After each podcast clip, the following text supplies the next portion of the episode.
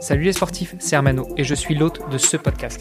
Je suis très heureux de vous proposer un nouvel épisode que j'ai pu enregistrer avec Frédéric Bellobre, l'une des idoles de ma courte et jeune carrière de triathlète. Vous l'entendrez, la qualité du son n'est pas à la hauteur de ce que je vous propose habituellement. Comme je l'ai indiqué dans les notes de cet épisode, eh bien c'est très certainement la loi de Murphy qui a joué. Déjà, on a eu beaucoup de mal avec Fred à se coordonner pour enregistrer l'épisode. On a enfin trouvé une date qui était euh, le 20 mai 2020, donc ça fait déjà très très très très très longtemps. L'Europe sortait à peine de confinement et euh, Fred a eu la gentillesse de me recevoir euh, virtuellement, mais chez lui. Euh, on a même vu passer à un moment Charlotte Morel, son épouse. On a dû jouer de malchance entre le fait que l'enregistrement n'a pas fonctionné chez moi, ni en local, ni avec les outils que j'utilise habituellement, et là en l'occurrence c'était du Zoom. par contre, ça a fonctionné chez Fred, mais il a fallu un petit peu de temps pour qu'on arrive à, à, retrouver le fichier qui était caché dans l'ordinateur de Fred et que Fred puisse avoir une bonne connexion pour m'envoyer tout ça. Bref, euh, après cette très longue intro, je vous laisse découvrir ce magnifique épisode que j'ai pu enregistrer avec Frédéric Bellobre euh, et j'espère que vous aurez l'occasion de me faire vos retours non seulement via Apple Podcast mais aussi tous les réseaux. Vous êtes sur le podcast Dans les vestiaires. Dans les vestiaires, c'est le podcast qui vous en dit plus sur les mécanismes que mettent en place les grands noms du sport, les aventuriers, les explorateurs, les artistes pour financer leur carrière et vivre leurs rêves. Je voudrais commencer par des remerciements à toute la communauté qui interagit avec moi à chaque nouvelle publication d'épisodes et qui rivalise d'idées pour avoir des invités. Juste avant de vous laisser écouter ma discussion, comme à chaque ouverture de casier, j'ai un énorme service à vous demander. Ce podcast ne touche malheureusement que très peu de personnes à l'heure actuelle et j'en suis malheureux car j'y mets tout mon cœur à l'ouvrage. Je ne souhaite pas vivre de ce podcast et encore moins vous embêter avec de la publicité, mais plus je recevrai de sportifs, de sportifs, d'artistes, d'aventuriers, d'explorateurs prestigieux et plus nous pourrons les aider grâce au projet que je suis en train de finaliser. Et pour ça, il va falloir que l'on enregistre des records d'audience. Alors une seule solution, il faut que le podcast soit connu et reconnu. Compte donc sur vous pour aller dès maintenant sur Apple Podcast, laisser une note 5 étoiles et une revue, le faire aussi avec tous les comptes et tous les appareils des membres de votre famille et enfin inciter vos amis à nous écouter et à laisser des commentaires de folie. Allez, sur ce, assez discuté, je vous laisse écouter mon nouvel invité.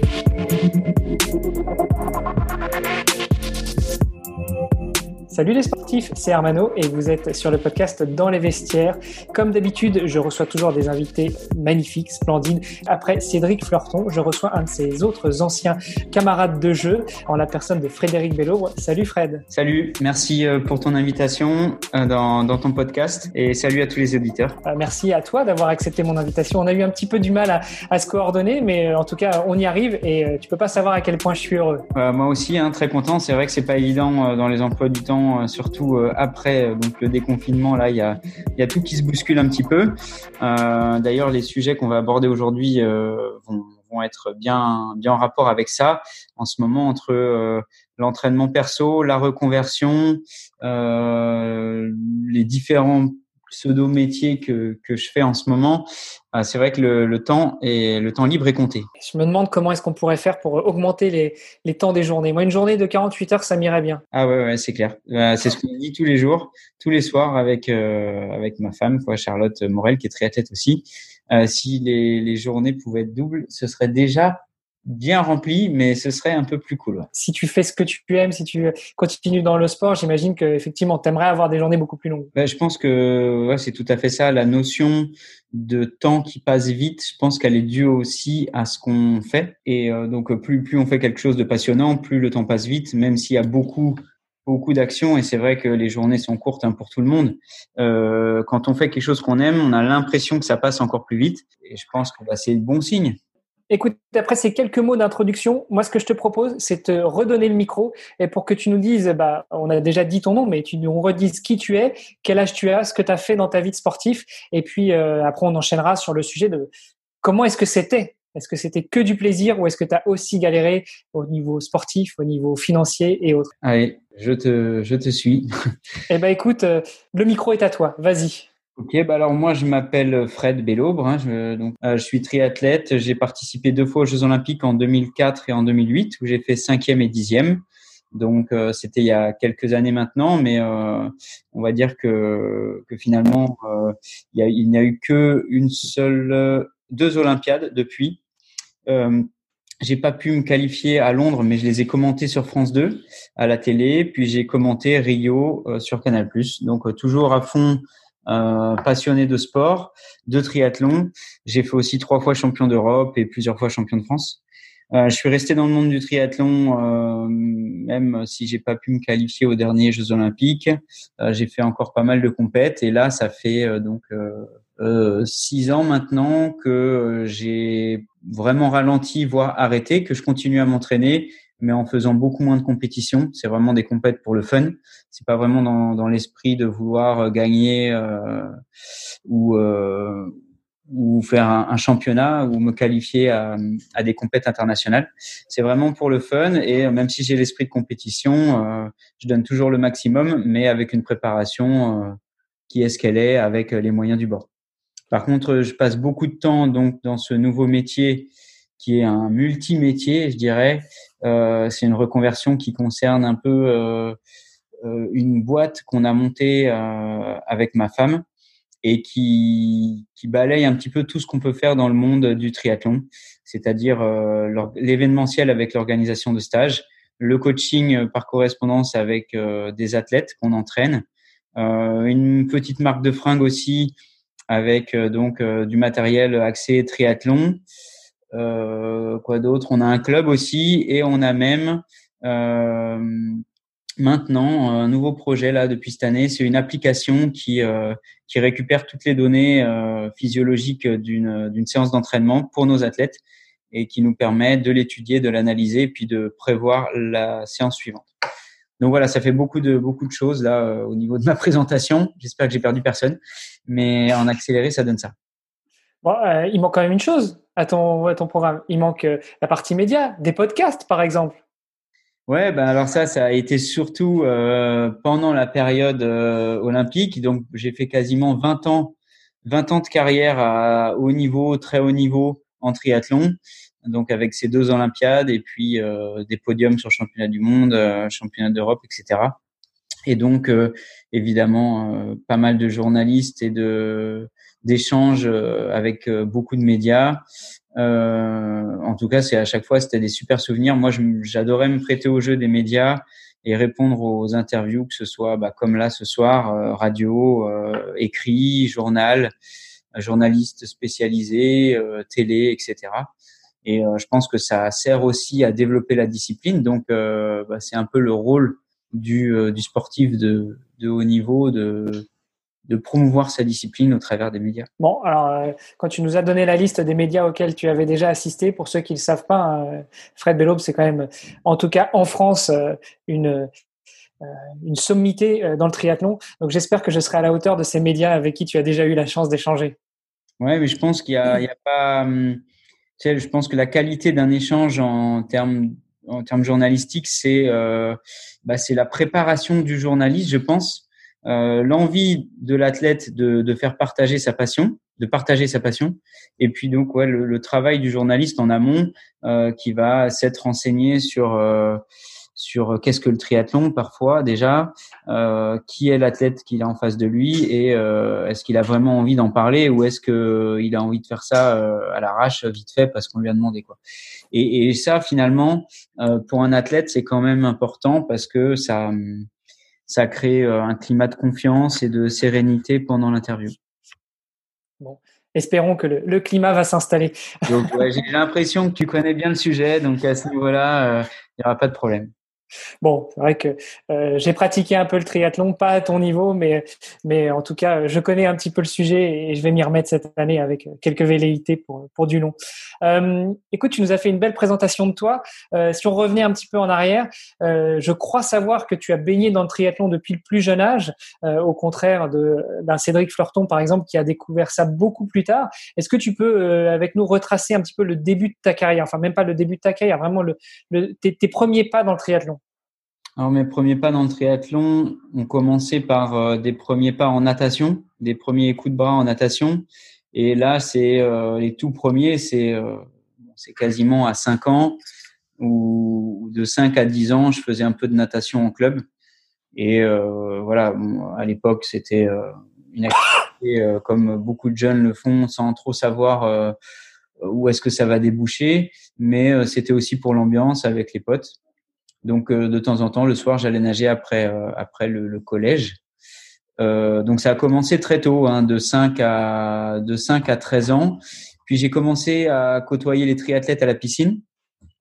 qui nageait à côté et c'est vrai que bah, l'ambiance avait avait l'air super cool.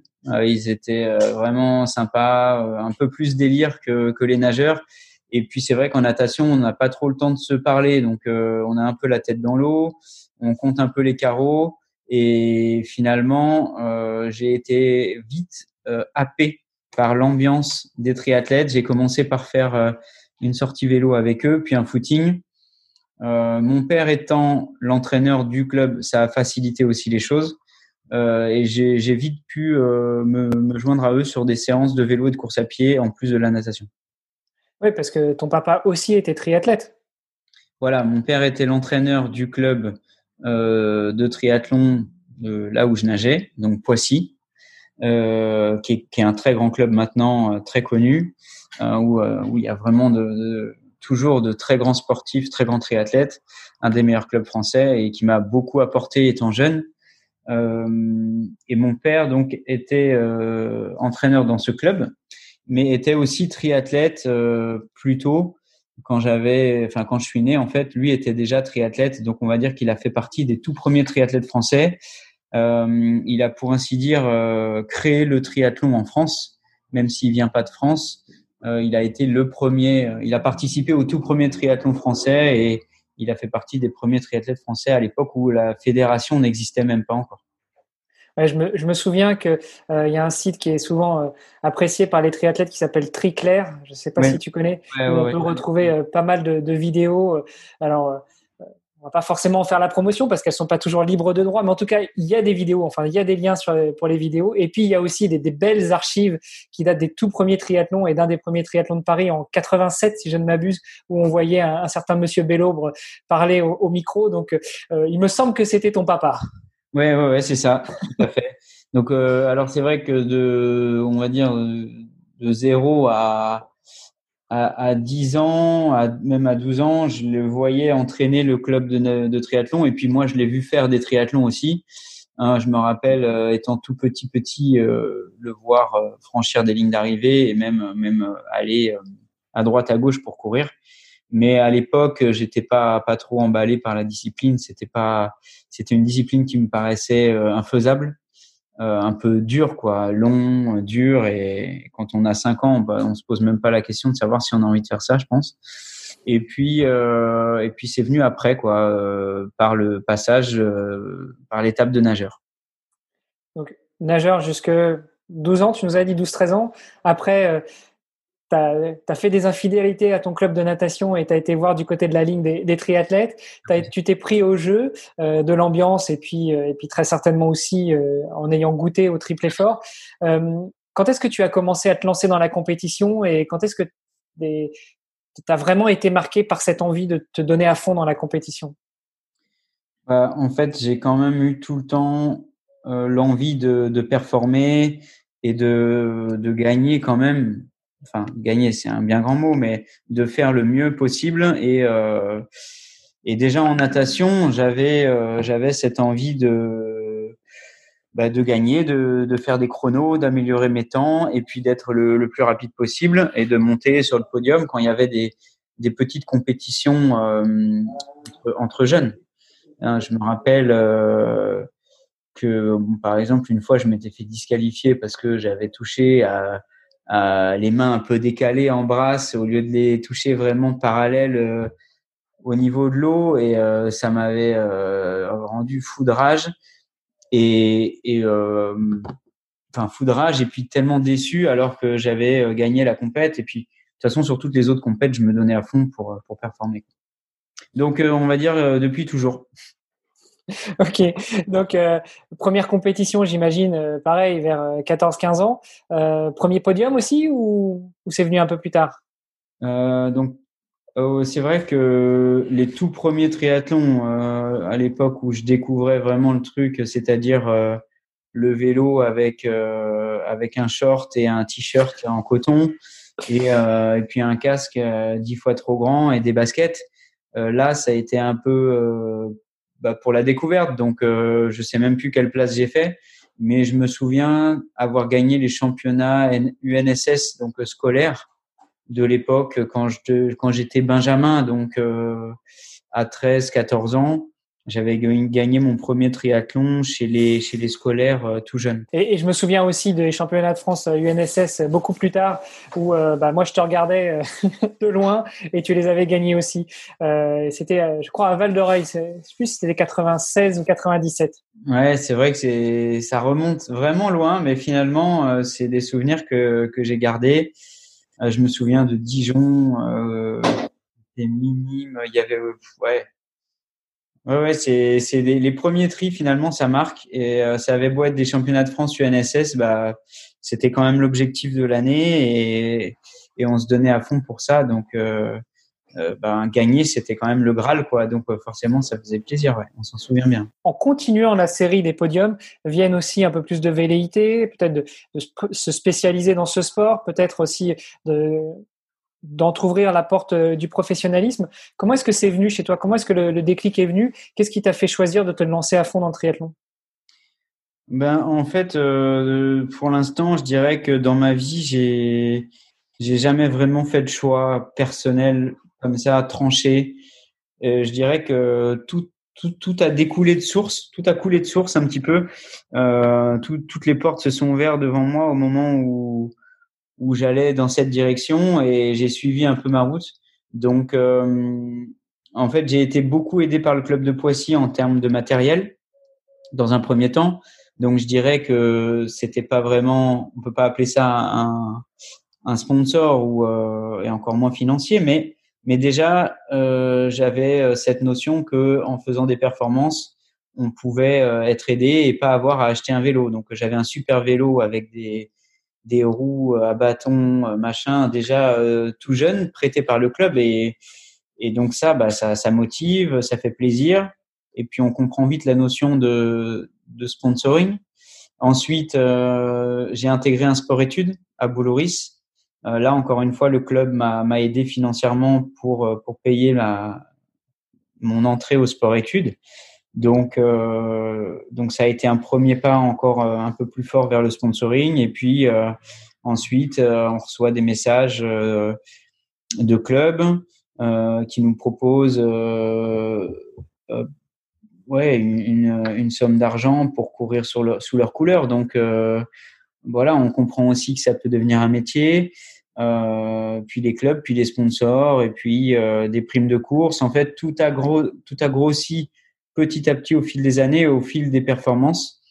Et aussi, j'ai été toujours très bien conseillé, euh, très bien entouré par euh, bah, des journalistes qui m'ont fait comprendre à un moment donné que j'avais franchi un cap, donc euh, qu'il fallait que que je, je, demande des choses en rapport, que j'exige certaines choses de, de, mes partenaires en rapport avec les résultats et ce que moi je pouvais leur apporter, un petit peu comme une monnaie d'échange et euh, voilà faire, faire, comprendre à un athlète que un résultat euh, c'est euh, tant de passages dans un magazine ou dans les médias euh, qui représente tant d'euros pour une marque etc euh, bah, j'ai vite compris que, que, que le résultat était aussi pouvait être monétisé était une, une monnaie d'échange et que et que tout se négociait, donc euh, ça s'est fait naturellement, petit à petit. Beau parcours qui s'est fait naturellement. Donc euh, tu nous l'as dit, tu as commencé à nager, tu as vu des triathlètes, tu as vu de la lumière, tu as ouvert la porte, tu es rentré, tu as vu l'ambiance, euh, tu as dit je vais rester. Finalement, euh, tu as fait ton trou là-dedans, tu as super bien performé. En commençant à performer, les marques sont venues vers toi, enfin les clubs ont commencé à te soutenir, des marques sont venues vers toi, et puis bah, c'est comme ça finalement qu'a commencé vraiment ta carrière de triathlète professionnel. Voilà, c'est exactement ça. Euh, disons que finalement, pour toi, le, le, besoin de financer ta carrière ne s'est pas véritablement fait sentir. Comme tu nous le dis, ça a été euh, assez, ça coulait de source, c'était assez smooth, c'est venu tout seul et puis euh, tu as saisi les opportunités qui venaient à toi. Bah, c'est vrai que j'ai eu beaucoup de chance euh, d'être soutenu par mon club au départ. J'ai eu beaucoup de chance euh, d'avoir mon père aussi qui, qui m'a aidé dans cette démarche de bah, de relations avec les, les, les sponsors, euh, avec euh, des newsletters, euh, euh, tenir au courant des résultats qu'on fait, euh, jouer le jeu à mettre le logo le plus possible sur ses tenues. C'est des choses comme ça finalement que je crois avoir toujours su et je sais pas d'où je le sais, mais je, je l'ai toujours su quand même. Et, et finalement, bah, ça m'a permis, ouais, c'est vrai, de d'avoir aussi cette chance d'être rapidement contacté par par des marques et puis de, de petit à petit avoir d'abord un peu de matos, puis quelques primes, puis un peu d'argent et, et de pouvoir vivre du triathlon. Alors quand on dit euh, vivre du triathlon, qu'est-ce que euh, qu'est-ce que tu veux dire? C'est-à-dire que tu touches, tu euh, au bout d'un moment, tu touchais un salaire mensuel pour pouvoir t'entraîner, aller sur les courses et représenter le club ou le pays ou les marques? Alors dans, dans mes partenaires, c'est vrai que je j'ai oublié de le citer alors que c'est quand même la pièce maîtresse. La fédération m'a aussi permis de signer un contrat d'insertion professionnelle avec la SNCF. C'est-à-dire que j'étais détaché euh, par la SNCF, mais j'étais salarié. Donc j'étais agent SNCF détaché pour pouvoir m'entraîner. Donc j'avais un salaire qui, qui tombait tous les mois. C'était pas énorme, mais ça me permet ça me permettait aussi d'avoir la sécurité de l'emploi pour après. Et euh, donc j'avais euh, ce salaire et un, emploi qui m'attendait en cas d'arrêt de ma carrière. en plus de ça, il y avait donc les partenaires qui parfois euh, euh, quelques primes aux résultats. Euh, et, et, en plus, donc, le club qui donnait aussi une prime fixe, c'est-à-dire que pour participer au Grand Prix, on avait aussi quelques primes juste pour participer, mais évidemment, euh, il fallait jouer le jeu et faire le meilleur résultat possible euh, pour aussi reconduire ce, ce, type de contrat les années euh, suivantes. Alors pour les, les, auditrices, les auditeurs qui connaissent pas forcément le triathlon, ou du moins qui connaissent pas dans les détails le triathlon, euh, déjà il y a plusieurs fédérations il y a des fédérations nationales, il y a euh, la fédération internationale qui regroupe plusieurs formats de course, il y a aussi la fédération avec les formats Ironman qui là euh, regroupe euh, des, des, des, compétitions avec le format Ironman et puis ils ont essayé de lancer aussi d'autres euh, d'autres formats. Et puis en tout cas en France il y a ces fameuses courses qu'on appelle Grand Prix qui est un championnat de France dans le championnat de France où euh, toutes les, les, les équipes, euh, des, tous les clubs français viennent s'affronter. Alors, il y avait plusieurs euh, distances, je crois, si je me souviens bien, ça, dépendant un petit peu de, des endroits où se jouaient les étapes. Ouais, c'est vrai que j'ai parlé de Grand Prix, j'ai, j'ai pas trop, j'ai pas trop expliqué. Les Grands Prix, c'était, c'était le cheval de bataille des clubs. Et comme le club était souvent notre principal partenaire, c'est pour ça que j'ai parlé de Grand Prix. Et c'était donc en fait, pour un triathlète, euh, on a notre carrière perso sur l'international où on va essayer de se qualifier euh, au championnat, euh, en équipe de France, au championnat d'Europe, au championnat du monde, puis aux Jeux Olympiques. ça, c'est vraiment personnel et on s'entraîne seul pour essayer de, de, se montrer et de, de performer pour remplir des critères de sélection. Et là, c'est la fédération française qui nous qualifie. Mais euh, on a aussi un circuit en France. On a la chance en France, dans le triathlon, d'avoir un circuit que, que tous les meilleurs internationaux viennent, euh, viennent faire. C'est le Grand Prix. Et c'est pour ça que le, les clubs euh, ont des budgets euh, donnés par, par les, municipalités pour, euh, pour former des équipes et, euh, et, essayer de faire les meilleurs résultats possibles. Donc souvent les clubs qui sont aussi les meilleurs partenaires pour les athlètes euh, ont vraiment envie qu'on performe sur les grands prix. Donc il y a les grands prix en France et le circuit international avec la fédération. Et maintenant, donc avec le longue distance, comme tu l'as dit, il y a le circuit Ironman, mais ça c'est un circuit privé qui, qui regroupe aussi euh, toute une, une, série de, de compètes euh, sous un label privé Ironman avec un championnat du monde et, euh, et plusieurs distances. Il y a aussi encore un autre label qui est le label Challenge. Il y a encore un autre label qui est le label Euh, Super League. Mais euh, bon, à la limite, plus, on est de fou, plus on rit, plus il y a de compètes, mieux c'est. Mais c'est vrai que pour, pour les spectateurs qui, qui débarquent euh, dans la discipline, c'est peut-être un peu difficile à suivre. Donc, euh, c'était important de le, le repréciser, comme tu l'as dit. Sachant que euh, Ironman, c'est quand même là où se joue, enfin là où a commencé le triathlon officiellement hein, à Hawaï, et euh, c'est là où se jouent les championnats du monde, bon, qui cette année ont été annulés malheureusement en raison de la, crise sanitaire, mais euh, voilà, c'était pour planter un petit peu le décor. Donc toi, ton, euh, ton, ton, tes, distances de prédilection, c'était euh, le court distance, aussi appelé distance olympique, parce que c'est la distance qui est euh, qui est présente aux Jeux olympiques et qui représente un quart de la distance Ironman. Voilà, tout à fait. Sauf en natation, mais, mais sinon sur le, sur le reste. Le, le, label Ironman, c'est plutôt longue distance, avec bah, la distance Ironman qui est XL, la distance Alpha Ironman qui est L, et, et tout ce qui est un peu plus court, c'est plutôt format fédéral, donc avec les Jeux Olympiques sur distance M, voire bientôt sur distance S et puis les grands prix sur distance S et euh, puis toutes les courses nationales, enfin toutes les courses en France euh, qui n'ont pas forcément de label euh, et qui sont sur distance aléatoire S, M, L. Ça, c'est suivant les organisateurs et, et, il y a de très très belles courses aussi qui sont pas forcément des championnats. Il y a des très beaux triathlons à faire comme Deauville, Embrun, etc. Alors, on est, on est passé euh, un petit peu du coq à l'âne, mais euh, pour rester un petit peu dans les distances. Donc, toi, tu opérais sur distance olympique et dans le Grand Prix. Donc, dans le Grand Prix, c'était plutôt des distances sprint. Euh, comment est-ce que, d'un point de vue sportif, on arrive aussi bien à s'entraîner pour du très court, de très explosif comme le sprint, ou un petit peu moins explosif, mais quand même relativement explosif quand même, qu'est le distance M ou le DO ou le CD, enfin distance olympique? Alors les, deux distances, en gros, hein, c'est euh, à la fin du triathlon, c'est euh, soit 5 km en course à pied, soit 10 km. Et euh, je dirais que ces deux allures sont pas si éloignées que ça. c'est les mêmes filières quasiment énergétiques, et on est on est sur des allures d'entraînement quasiment identiques à quelques secondes près au kilo. Donc voilà, que ce soit en vélo ou en course à pied, c'est à peu près le même entraînement que ce soit pour euh, un distance S ou un distance M. C'est les temps d'effort qui sont doublés, c'est vrai. Et malgré tout, il y a, il y a quand même pas tant d'écart. Euh, tu dis explosif sur le S et moins explosif sur le M, c'est vrai. Mais malgré tout, euh, ça va quand même très vite sur le M. Hein, 10 km euh, maintenant, donc ça se court. Euh, ils font tous 29 minutes au 10 km, hein, donc c'est quand même très rapide. Alors c'est sûr que ça va encore plus vite sur 5000, 5 km, mais, mais c'est quand même euh, des entraînements relativement similaires.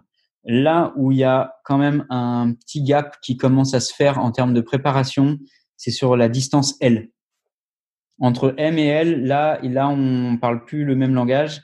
C'est quand même euh, différent. Euh, y a, euh, on commence à taper donc sur des semi-marathons et c'est vrai que ça va très vite aussi. surtout chez les meilleurs maintenant. Mais, euh, mais voilà, c'est, quand même des entraînements un petit peu différents avec euh, un peu plus de, de volume et un, une allure qui est quand même différente. Bon. Alors ça, c'était sur la partie euh, entraînement euh, sportive, technique. Sur la partie euh, financière, tu nous l'as dit, pour aller faire un Grand Prix, enfin, le Grand Prix, il a lieu en France, donc bah, c'est pas tout n'est pas regroupé autour de Paris ou autour des grandes villes. Euh, il, faut, voyager un petit peu partout en France. Toi, à ton époque, est-ce que c'était les clubs qui avaient le budget et qui prenaient tout en charge ou, euh, les athlètes, euh, quel que soit le niveau, devaient aussi intervenir pour financer un petit peu tout ça? En fait, ça dépendait quand même beaucoup des athlètes. C'est vrai que, comme je l'ai dit, moi, j'ai eu beaucoup de chance parce que j'ai été assez vite catapulté dans les, meilleurs euh, français et avec euh, donc euh, pas mal de soutien financier.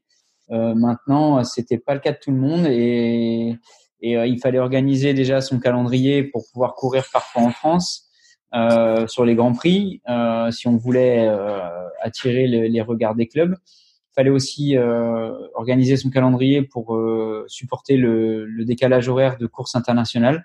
Donc c'est vrai que la gestion du calendrier était importante.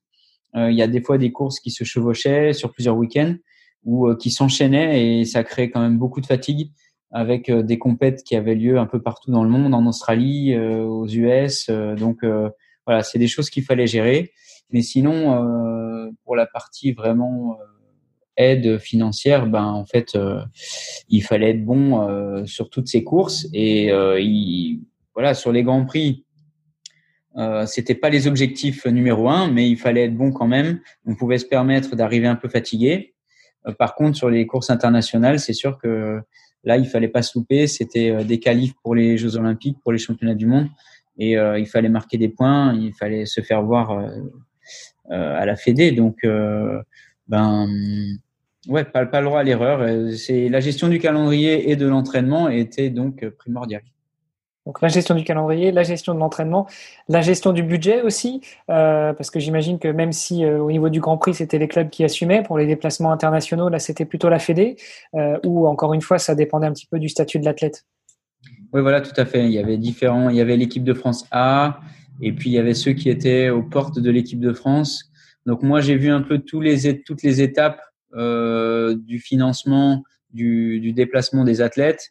Euh, donc à, mes tout débuts, on n'était que euh, trois, quatre euh, à partir sur les déplacements à l'autre bout du monde. Donc on était entièrement pris en charge. Et petit à petit, avec la densité du niveau qui s'est augmentée, qui s'est améliorée, on est on est allé vers des, des options bis pour des athlètes qui étaient un petit peu euh, à la jonction entre l'équipe de France et, au pied de l'équipe de France et à qui on proposait donc euh, de les aider soit euh, à une certaine hauteur en pourcentage, soit euh, en fonction du résultat qu'ils allaient faire sur cette course. Donc c'était pas évident, mais ça permettait quand même d'offrir la possibilité de à certains athlètes un peu moins forts de, de, se montrer et puis de performer. Et puis euh, peut-être de passer à, l'étape supérieure et là d'être euh, quasi entièrement soutenu. J'imagine que maintenant, euh, euh, là on parle des belles années du triathlon, les années 90 à 2010. Euh, maintenant, c'est il y a beaucoup plus de densité, euh, les courses sont plus courtes, sont plus fréquentes. C'est peut-être un petit peu plus difficile. Est-ce que tu as des as, des idées là-dessus? Est-ce que tu as, as des insights sur comment ça se passe maintenant en équipe de France?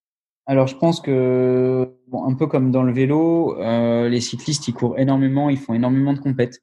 Euh, mais du coup, c'est des compètes euh, qui sont pas forcément tout le temps euh, importantes. C'est des compètes intermédiaires. Et même si c'est important d'avoir un bon niveau sur ces compètes, je pense que certains athlètes qui courent tous les week-ends, ben ils choisissent quand même leurs objectifs et, et ils se servent de certaines compètes comme d'entraînement très intense en fait. Et euh, ça implique de d'alléger l'entraînement parfois et euh, de se dire que bah, la compète de ce week-end c'est euh, la séance euh, vraiment dure de cette fin de semaine et euh, il faut bien gérer le déplacement. Mais je vais arriver un peu fatigué parce que j'aurais fait pas mal de volume par exemple, mais je, je vais quand même donner le max sur cette course même si je suis fatigué, peu importe si, je passe un peu à travers, ça va me servir pour mon objectif principal de l'année. Les sponsoring, les partenariats, ce qui permettait de vivre au quotidien. Il y avait aussi les primes de course, euh, enfin les primes des partenaires et ou les primes de course. Euh, Est-ce que tu, as encore en tête un petit peu à combien ça se montait les primes de course? Alors j'imagine que ça dépend euh, si c'est le Grand Prix, si c'est championnat de France, championnat d'Europe, championnat du monde.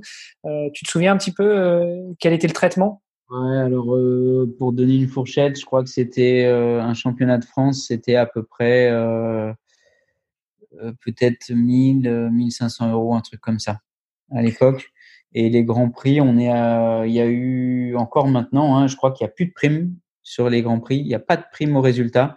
C'est vraiment que les clubs qui financent et qui, qui, qui créent des grilles de prix pour les athlètes, mais encore que il y a des athlètes qui courent euh, ben, pour le plaisir aussi de d'être équipés par ce club et puis euh, d'avoir le déplacement financé. Donc il y a même des fois pas pas d'argent euh, pour certains athlètes sur les grands prix, mais il y a vraiment deux vitesses, je pense, dans le triathlon.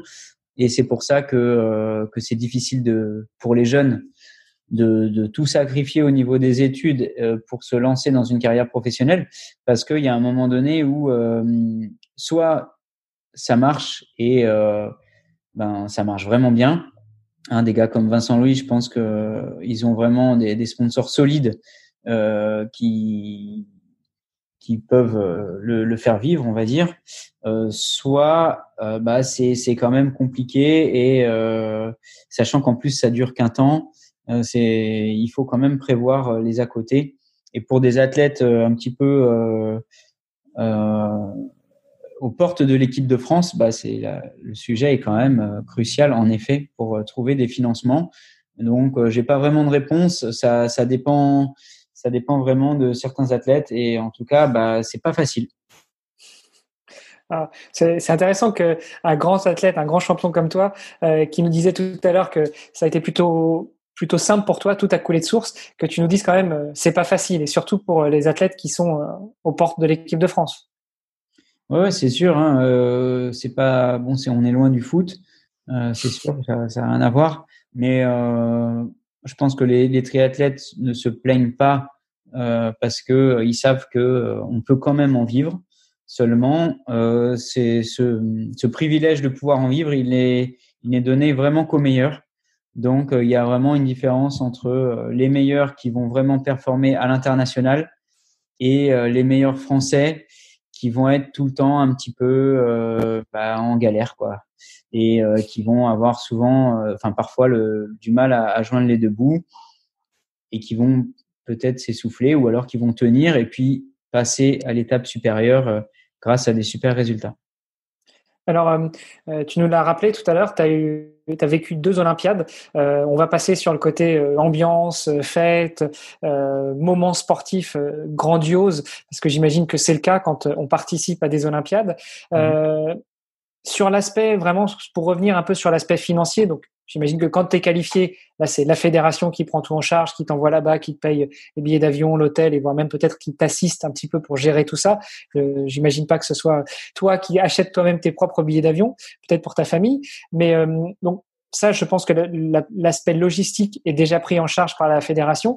Euh, Est-ce que, malgré tout, quand tu es athlète euh, et que tu vas aux Jeux olympiques, parlons principalement du triathlon, j'imagine que c'est ce que tu connais, euh, tu, tu, perçois une prime pour euh, accéder à ce rang d'Olympien Et après, euh, si tu gagnes, est-ce que tu, euh, tu, perçois aussi une prime?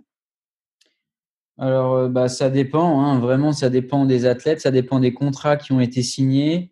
de mémoire, il y a une prime de la fédération en cas de médaille. Mais ça s'arrête là. Ça s'arrête là. Et je crois que c'est un peu pareil pour tous les sports.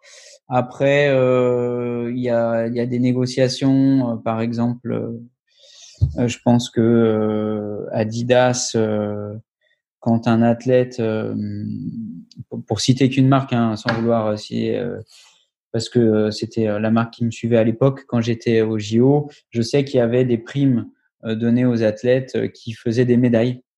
Mais voilà, c'était c'était avec les partenaires. Et euh, avec la Fédé, il y avait un petit, ouais, une petite aide aussi.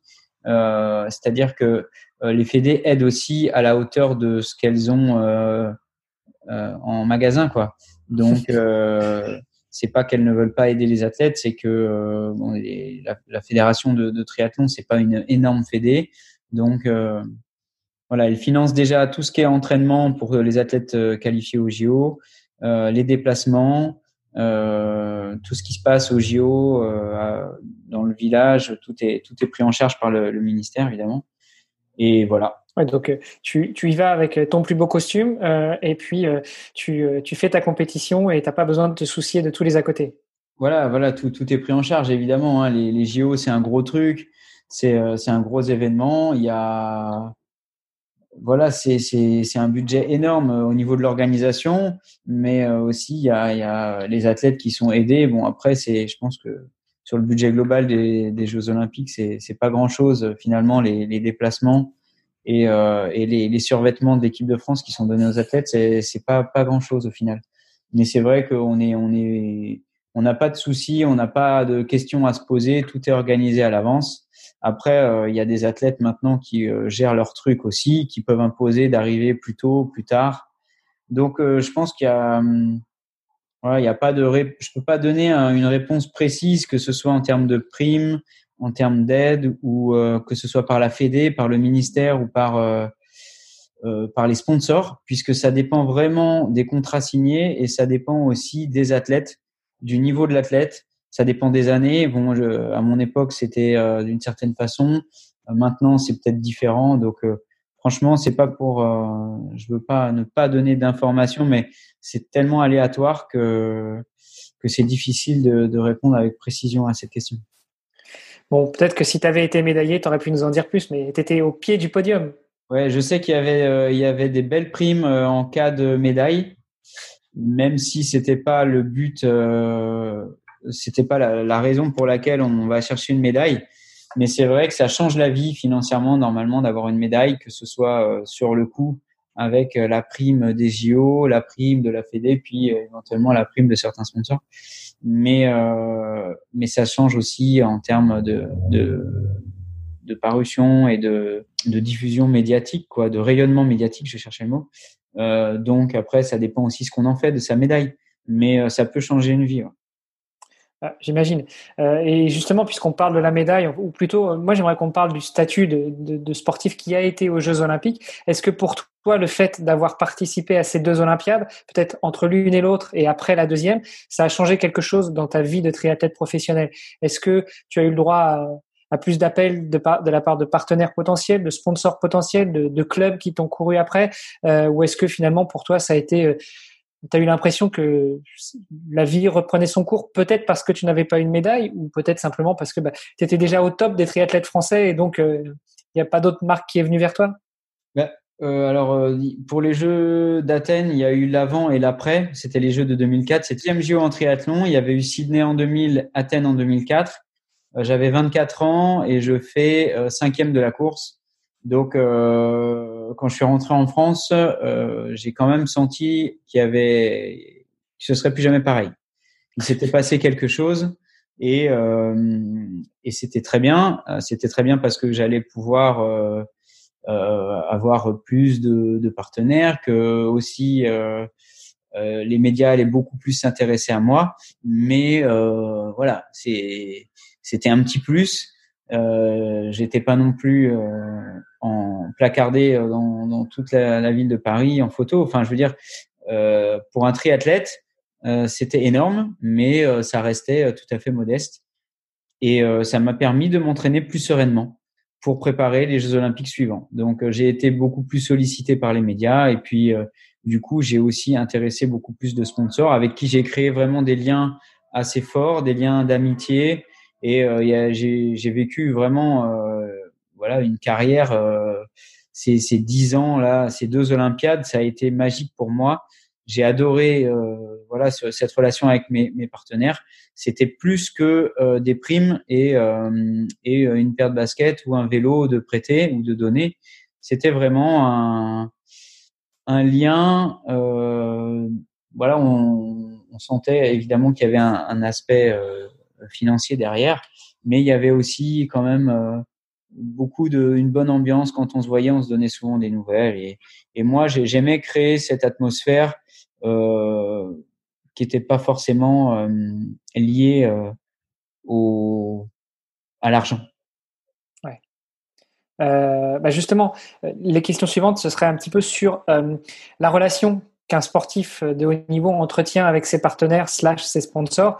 Euh, comment est-ce que se passait la relation? Tu l'as dit, tu aimais créer du lien, mettre de l'humain dans cette relation et pas uniquement euh, l'alias de billets. Euh, comment est-ce que bah, commence à parler avec des partenaires, euh, surtout si dans ton cas si c'est eux qui sont venus vers toi et comment comment ça se passe? Alors moi j'avais 24 ans donc euh, j'ai été invité à des événements, j'ai rencontré beaucoup de monde euh, qui m'ont fait être invité à d'autres événements qui m'ont fait rencontrer encore plus de monde. Euh, les étoiles du sport, euh, ça a été un tremplin énorme pour moi. Je les remercierai jamais assez. Ça a été, euh, c'est pareil. Les étoiles du sport, il y a eu un avant et un après. J'ai j'ai appris beaucoup de choses sur moi-même, sur sur le sport en général, et puis j'ai rencontré aussi beaucoup de gens qui m'ont aidé. Euh, donc ça a été un bon tremplin euh, aussi euh, en termes de d'aide financière aussi, d'une certaine façon, directement ou indirectement. Et hum, bah, la relation, donc pour répondre à ta question, la, la relation avec les partenaires, c'est ça dépend vraiment des athlètes et ça dépend des partenaires. Donc c'est un peu bateau de dire ça, mais il y a des athlètes qui passent par des agents, donc la question ne se pose même pas.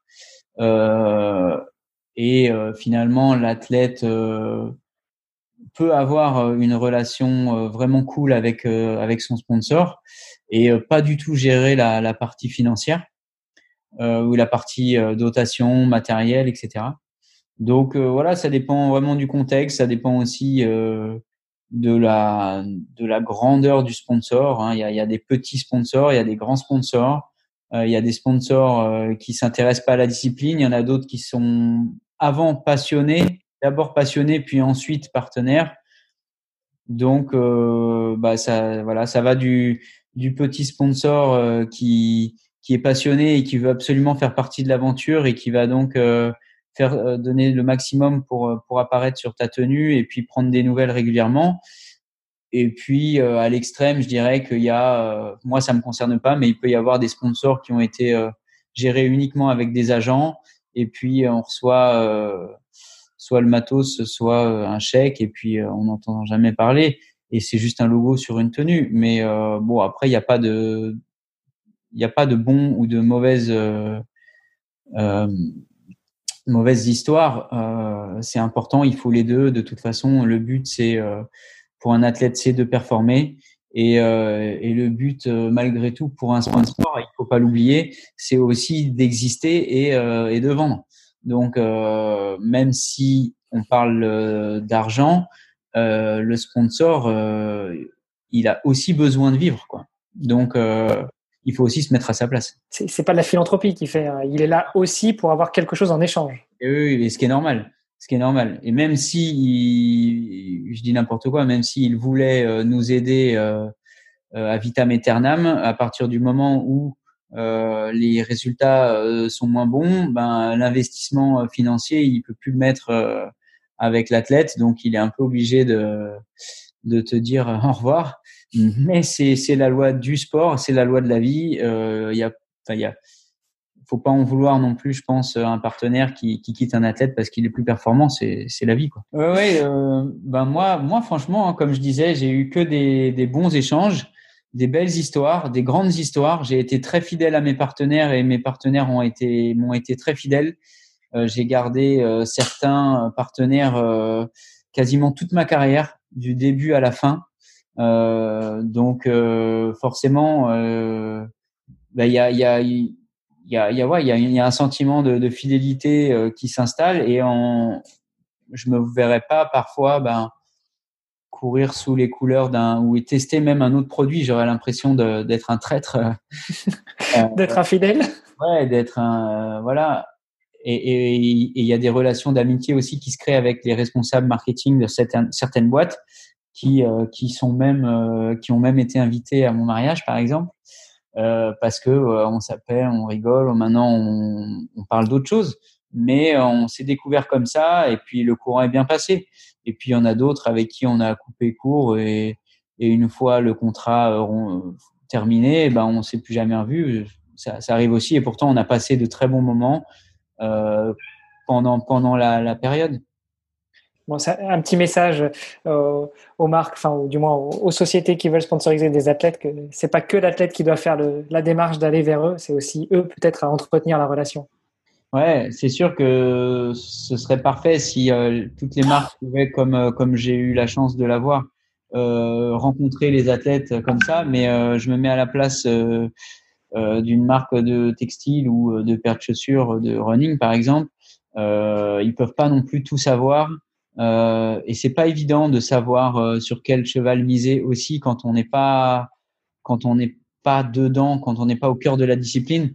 Euh, il y a des jeunes forts, il y a plusieurs circuits, il y a voilà, il y a l'équipe de France, il y a il y a plein de choses qui se passent. Donc par exemple dans le triathlon, euh, il faut quand même avoir des des gens qui nous conseillent pour savoir sur quel cheval miser. Donc voilà, c'est aussi à l'athlète de se bouger pour contacter les marques et, euh, et puis essayer de, euh, de se présenter sous, sous, son meilleur profil et puis de bien expliquer euh, quel est son projet. Je pense que le l'athlète doit aussi montrer que ce n'est pas juste lui aussi il doit montrer que c'est pas juste de l'argent et du matos qu'il veut c'est aussi une histoire qu'il veut construire sur du long terme et qu'il apprécie déjà à la base les produits de la marque. Je pense que c'est important que, que ce soit basé sur de la sincérité au départ pour euh, pour que ça ça puisse euh, éclore. Oui, rapidement parce qu'on arrive presque à l'heure d'interview et je voudrais pas te, te prendre trop de temps.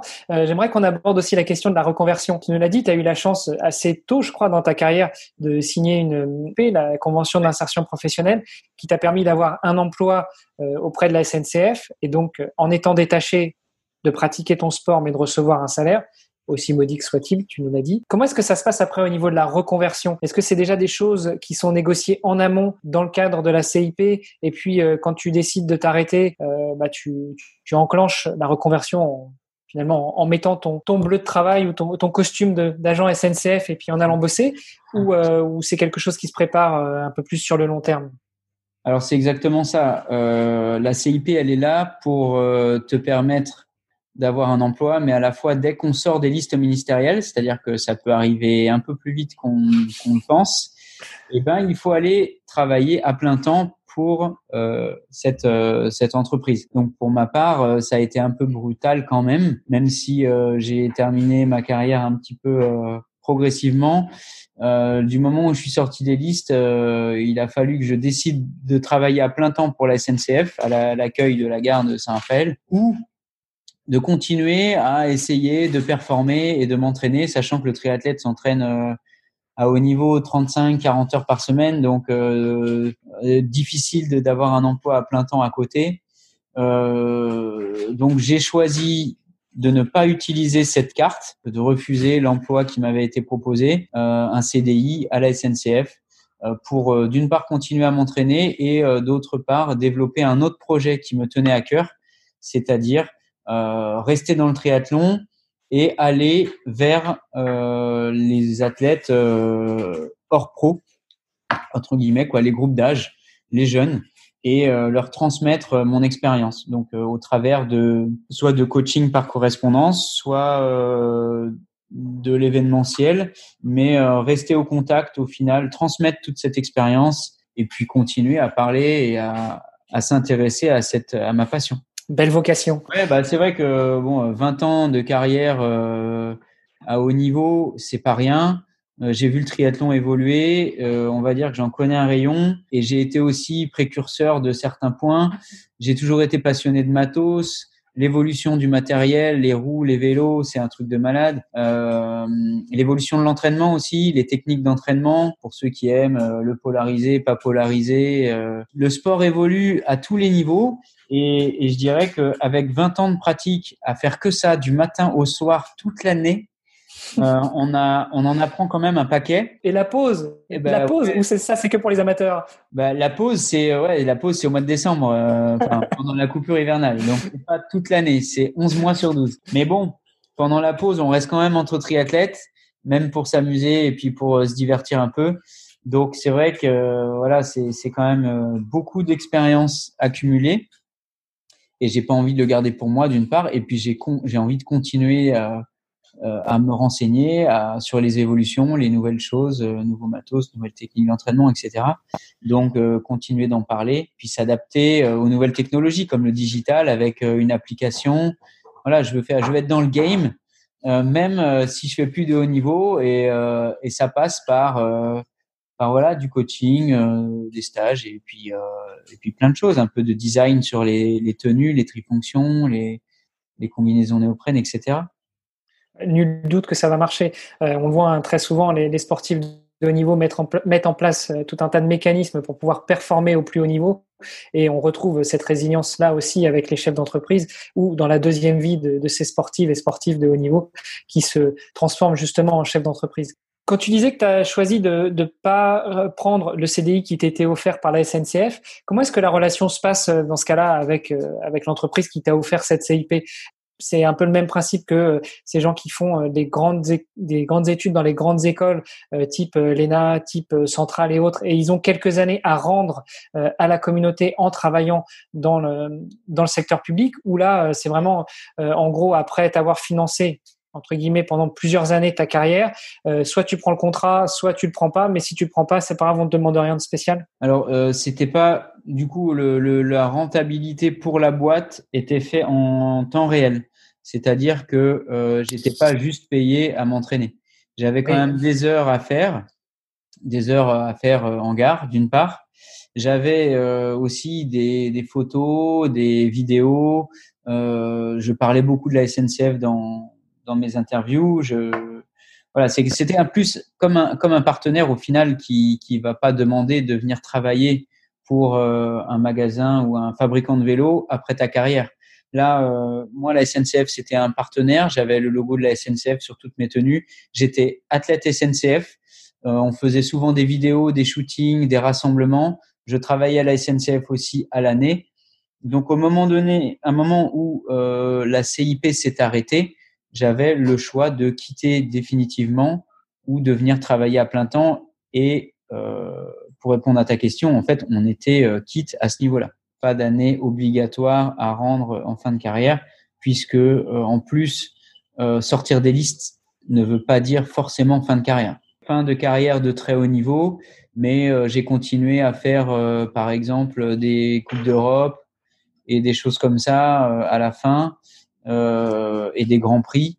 Euh, donc je continuais à m'entraîner quand même beaucoup, mais euh, j'étais plus sélectionné aux au JO et au championnat du monde. Mais voilà, pour moi, c'était pas encore fini et pourtant j'étais plus sur les listes parce que c'est les critères qu'ils voulaient. Alors, euh, pour revenir juste rapidement sur tes partenaires, euh, parce qu'il faut rendre à César ce qui leur appartient, est-ce que tu veux les, nommer, ceux qui t'ont accompagné le plus dans, tout ton parcours? Tu nous as cité Adidas tout à l'heure, évidemment la SNCF, tu étais euh, athlète SNCF, et puis dans le cadre de la CIP, tu leur rendais bien. Est-ce qu'il y en a d'autres que tu voudrais citer, dont tu voudrais donner le nom? Alors, il y a les clubs qui m'ont beaucoup aidé. Hein. Il y a le club de Poissy à mes débuts, euh, le club de Sartrouville ensuite, où j'ai fait six ans là-bas. Ça a été, donc, on l'a dit aussi euh, avec Cédric Furton euh, hors antenne, une super expérience. le club de Beauvais ensuite.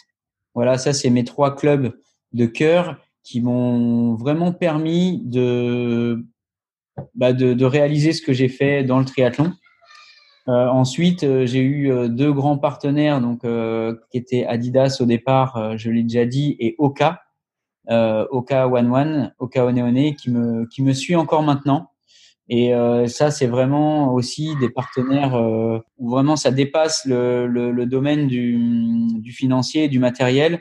Euh, C'est-à-dire que je suis encore euh, athlète cas, on se voit encore régulièrement, on s'appelle régulièrement et, euh, et finalement c'est un, un, partenaire que j'ai depuis des années et, et, je dirais que tant que tant que je ferai de la course à pied, moi je veux courir en Oka c'est euh, des, des, produits que j'adore et puis c'est un partenariat que, qui est très sain et, qui est basé sur l'humain.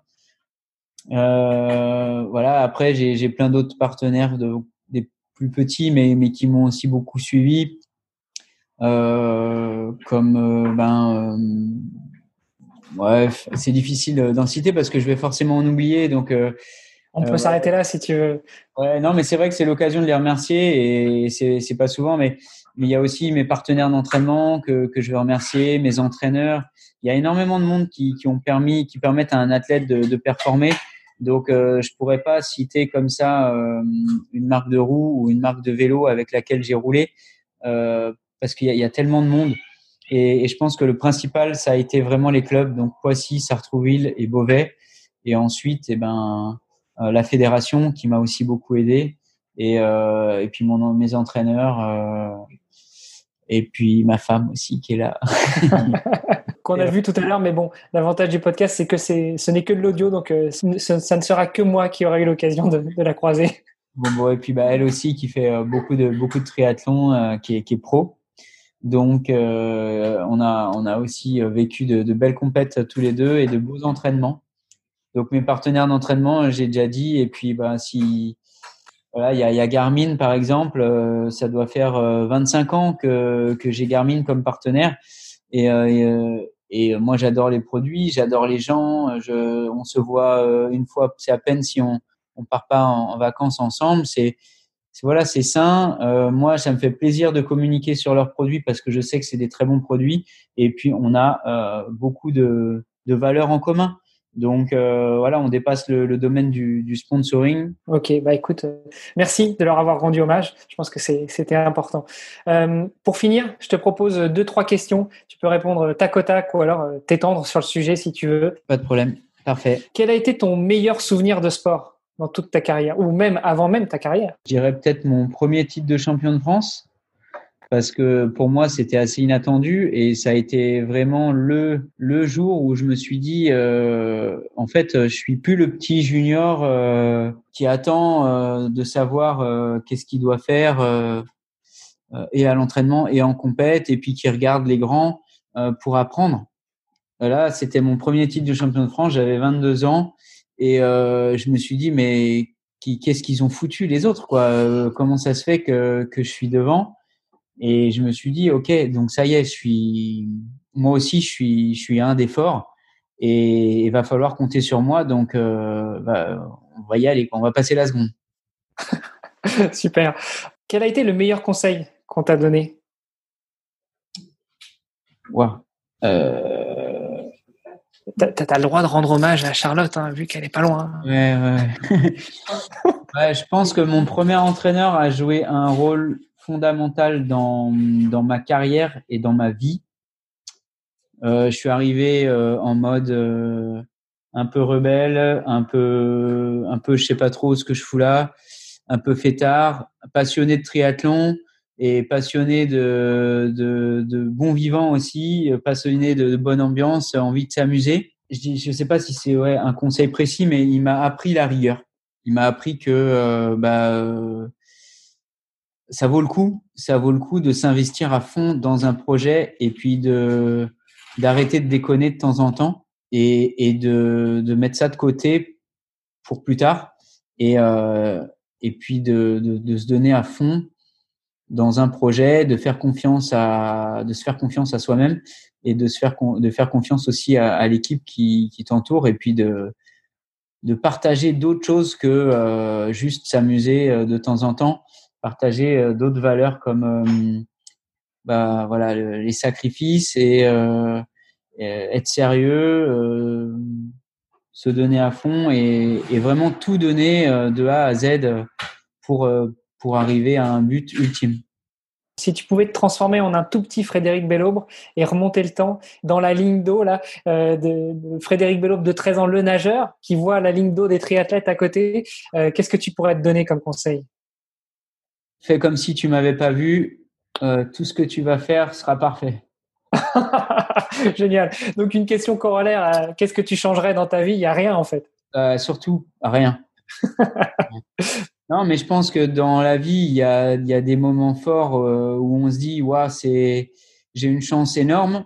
Et, et, des moments comme ça, j'en ai eu plein. Donc, c'est génial. Et il y a des moments où je me suis dit, euh, purée, euh, c'est dur. La vie est dure. Et ça, en fait, ça m'a permis de, d'aller chercher d'autres moments euh, où j'ai eu beaucoup de chance. Donc, euh, finalement, tout est lié et euh, des moments de bonheur sans des moments de malheur, je pense que on, on se rend pas compte de, de la chance qu'on a et, et, de ce qu'on arrive à, à, réaliser. Donc, il faut les deux. Et je dirais que je suis très satisfait de l'équilibre que, que j'ai eu pendant toute ma carrière et encore maintenant dans le domaine plutôt professionnel. C'est euh, voilà, c'est un un enchantement chaque jour de, se lever et de se dire euh, allez aujourd'hui on va faire ça, ça va être génial, euh, ça va être dur, euh, ok on va prendre des coups dans la gueule, euh, on va avoir envie de, tout, tout lâcher, euh, ça va mal se passer, mais on va s'accrocher parce que c'est quand même ce qui nous fait lever le matin et puis et puis on va y arriver. Puis là j'ai envie 9 fois sur 10 on on y arrive, mais en fait c'est 10 fois sur 10 donc euh, voilà, je, je regrette rien, c'est clair.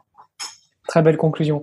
Euh, c'est un peu ce que je dis à mes enfants. Et le quatrième est en route là, et je leur dis toujours que c'est en tombant qu'on apprend à se relever. Donc c'est dans la même veine. Quoi. Si si tu vis pas des moments difficiles, tu peux pas apprécier les bons moments, et souvent l'un découle de l'autre. Ouais. Et euh, je suis en train de penser euh, aux gens euh, que je voulais remercier. Bah, c'est mes parents aussi, ah. quand même. non, mais c'est important, c'est important je pense, surtout dans le triathlon. Euh, mon père, qui était ancien triathlète, évidemment, m'a beaucoup suivi, mais ma mère m'a aussi donné des bons conseils à, à son niveau, euh, différents, mais qui m'ont permis de d'évoluer dans, dans ma vie. C'est, je pense que voilà, c'est les, les, personnes qui ont beaucoup compté pour, pour, moi. Ça a été donc mes parents, mon entraîneur, euh, certains partenaires d'entraînement aussi, qui avec qui j'ai passé énormément de temps à souffrir et à, et à, avoir du plaisir, mais aussi à souffrir. Donc voilà, c'est des moments qui marquent. Et puis ben ma femme hein, maintenant, quand même. voilà, c'est j'ai été j'ai eu la chance d'être toujours euh, excellemment entouré Donc voilà, la vie m'a souri pourvu que ça dure. Ce sera le, mot de la fin. juste avant de te laisser partir, s'il y avait une ou un sportif que tu aimerais entendre à ce micro, est-ce que tu pourrais me donner quelques noms? Ouais, Je vais être un peu chauvin pour ma discipline. je vais dire Vincent, qui est le triathlète leader en France en ce moment que j'apprécie beaucoup dans sa façon de gérer sa carrière et euh, je me revois un petit peu en lui parce que c'est c'est c'est un athlète vraiment qui qui lâche rien, qui donne tout, qui met tout en œuvre pour réussir, qui est capable de prendre des risques, qui a beaucoup de panache aussi. Donc euh, voilà, c'est une chance de médaille au JO pour euh, bah, pour cette année, mais donc pour l'année prochaine. Ouais. Donc bah, pourquoi pas Vincent? Écoute, ça, Je pense qu'il aura aussi beaucoup à apporter euh, aux auditeurs qui veulent euh, en, en, savoir un peu plus sur le monde du triathlon. Et puis voilà, après, euh, j'ai pas de nom comme ça là en tête qui me viennent euh, hors hors triathlon. ma chérie aussi, on pourrait l'entendre. Hein, elle, a, elle, a, beaucoup à dire, mais elle aura sûrement des, un discours un peu similaire au mien. Donc, c'était pour changer un peu. Mais si, on, va la garder pour après, parce qu'en plus, j'aime beaucoup donner la parole aux femmes, pas uniquement aux hommes. Donc, euh, ouais, elle a aussi un très beau parcours dans le triathlon, sur le court, sur le long. Donc, c'est vrai que c'est quand même différent du mien, euh, qui est resté plutôt sur le court distance. À savoir que c'est quand même deux mondes différents. Hein. On l'a dit sur l'entraînement, mais on l'a dit aussi, on peut le dire aussi au niveau financier, au niveau des partenaires, des clubs et tout. C'est, c'est pas du tout la même façon de gérer sa carrière sur le long que sur le court. Donc, euh, why not? Bah, écoute, Charlotte, tu nous entends, donc euh, quand tu veux, tu, tu, tu, es, tu seras la bienvenue. Puis de toute façon, Fred, maintenant j'ai ton numéro, donc je te lâcherai pas.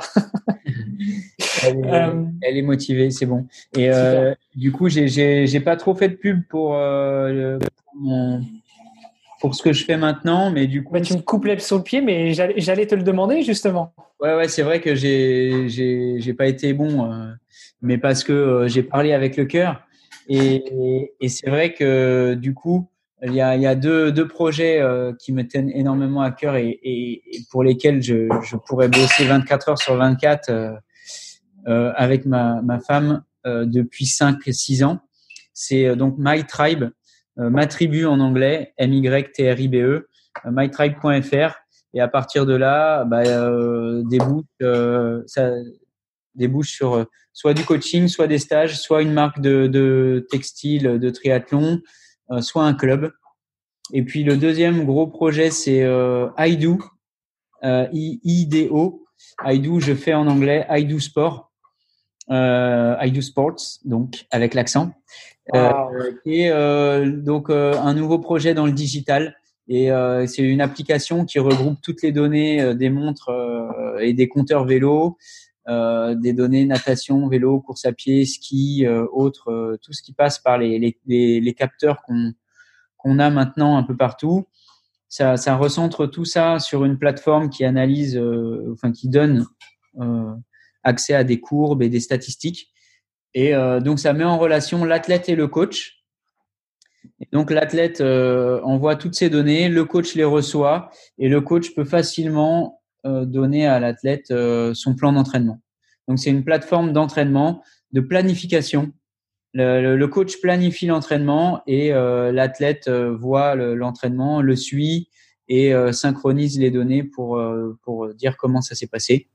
Et donc il y a vraiment un échange, il y a un chat, il y a il y a tout ce qu'il faut sur sur les séances pour vraiment débriefer, débriefer de la séance. Et c'est aussi accessible à des athlètes qui voudraient s'entraîner eux-mêmes des athlètes autonomes euh, qui voudraient eux-mêmes se faire leur planification et après analyser les séances qu'ils ont réalisées. Euh, écoute, moi, ce que je te propose, euh, c'est bah, déjà que tu me partages tous les liens et on mettra tout ça dans les notes de l'épisode. Comme ça, toutes les auditrices, tous les auditeurs que ça peut intéresser pourront bien évidemment aller voir.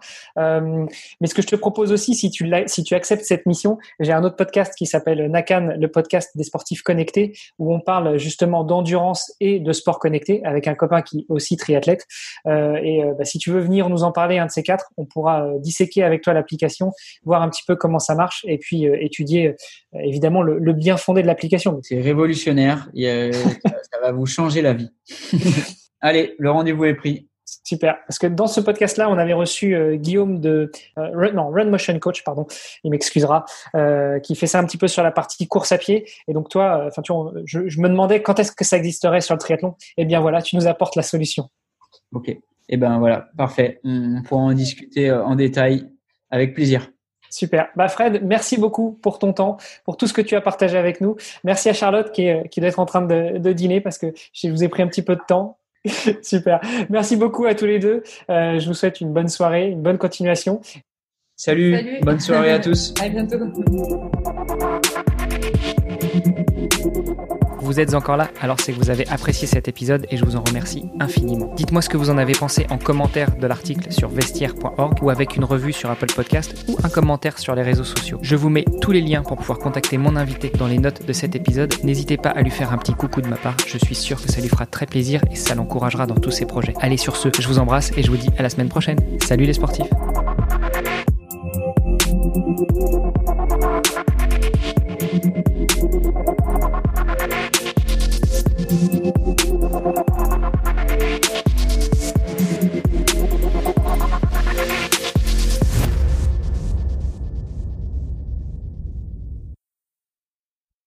Et puis, euh, salut. Non, non, je prépare, je prépare. C'est bientôt prêt. J'ai une bonne excuse pour pas avoir eu à, à, préparer à manger, mais je vais, je vais devoir mettre la main à la pâte maintenant. bon, si tu veux des, des, excuses comme ça, je peux t'enfiler tous les soirs, il n'y a pas de problème. Non, ça, va être, quand même, ça va être sympa. Non, mais la prochaine fois, c'est toi qui prépares puisque Charlotte a accepté ah, l'invitation. Ouais. Euh, oula, par contre, je garantis pas le, le résultat, mais je suis pas un très bon cuisinier.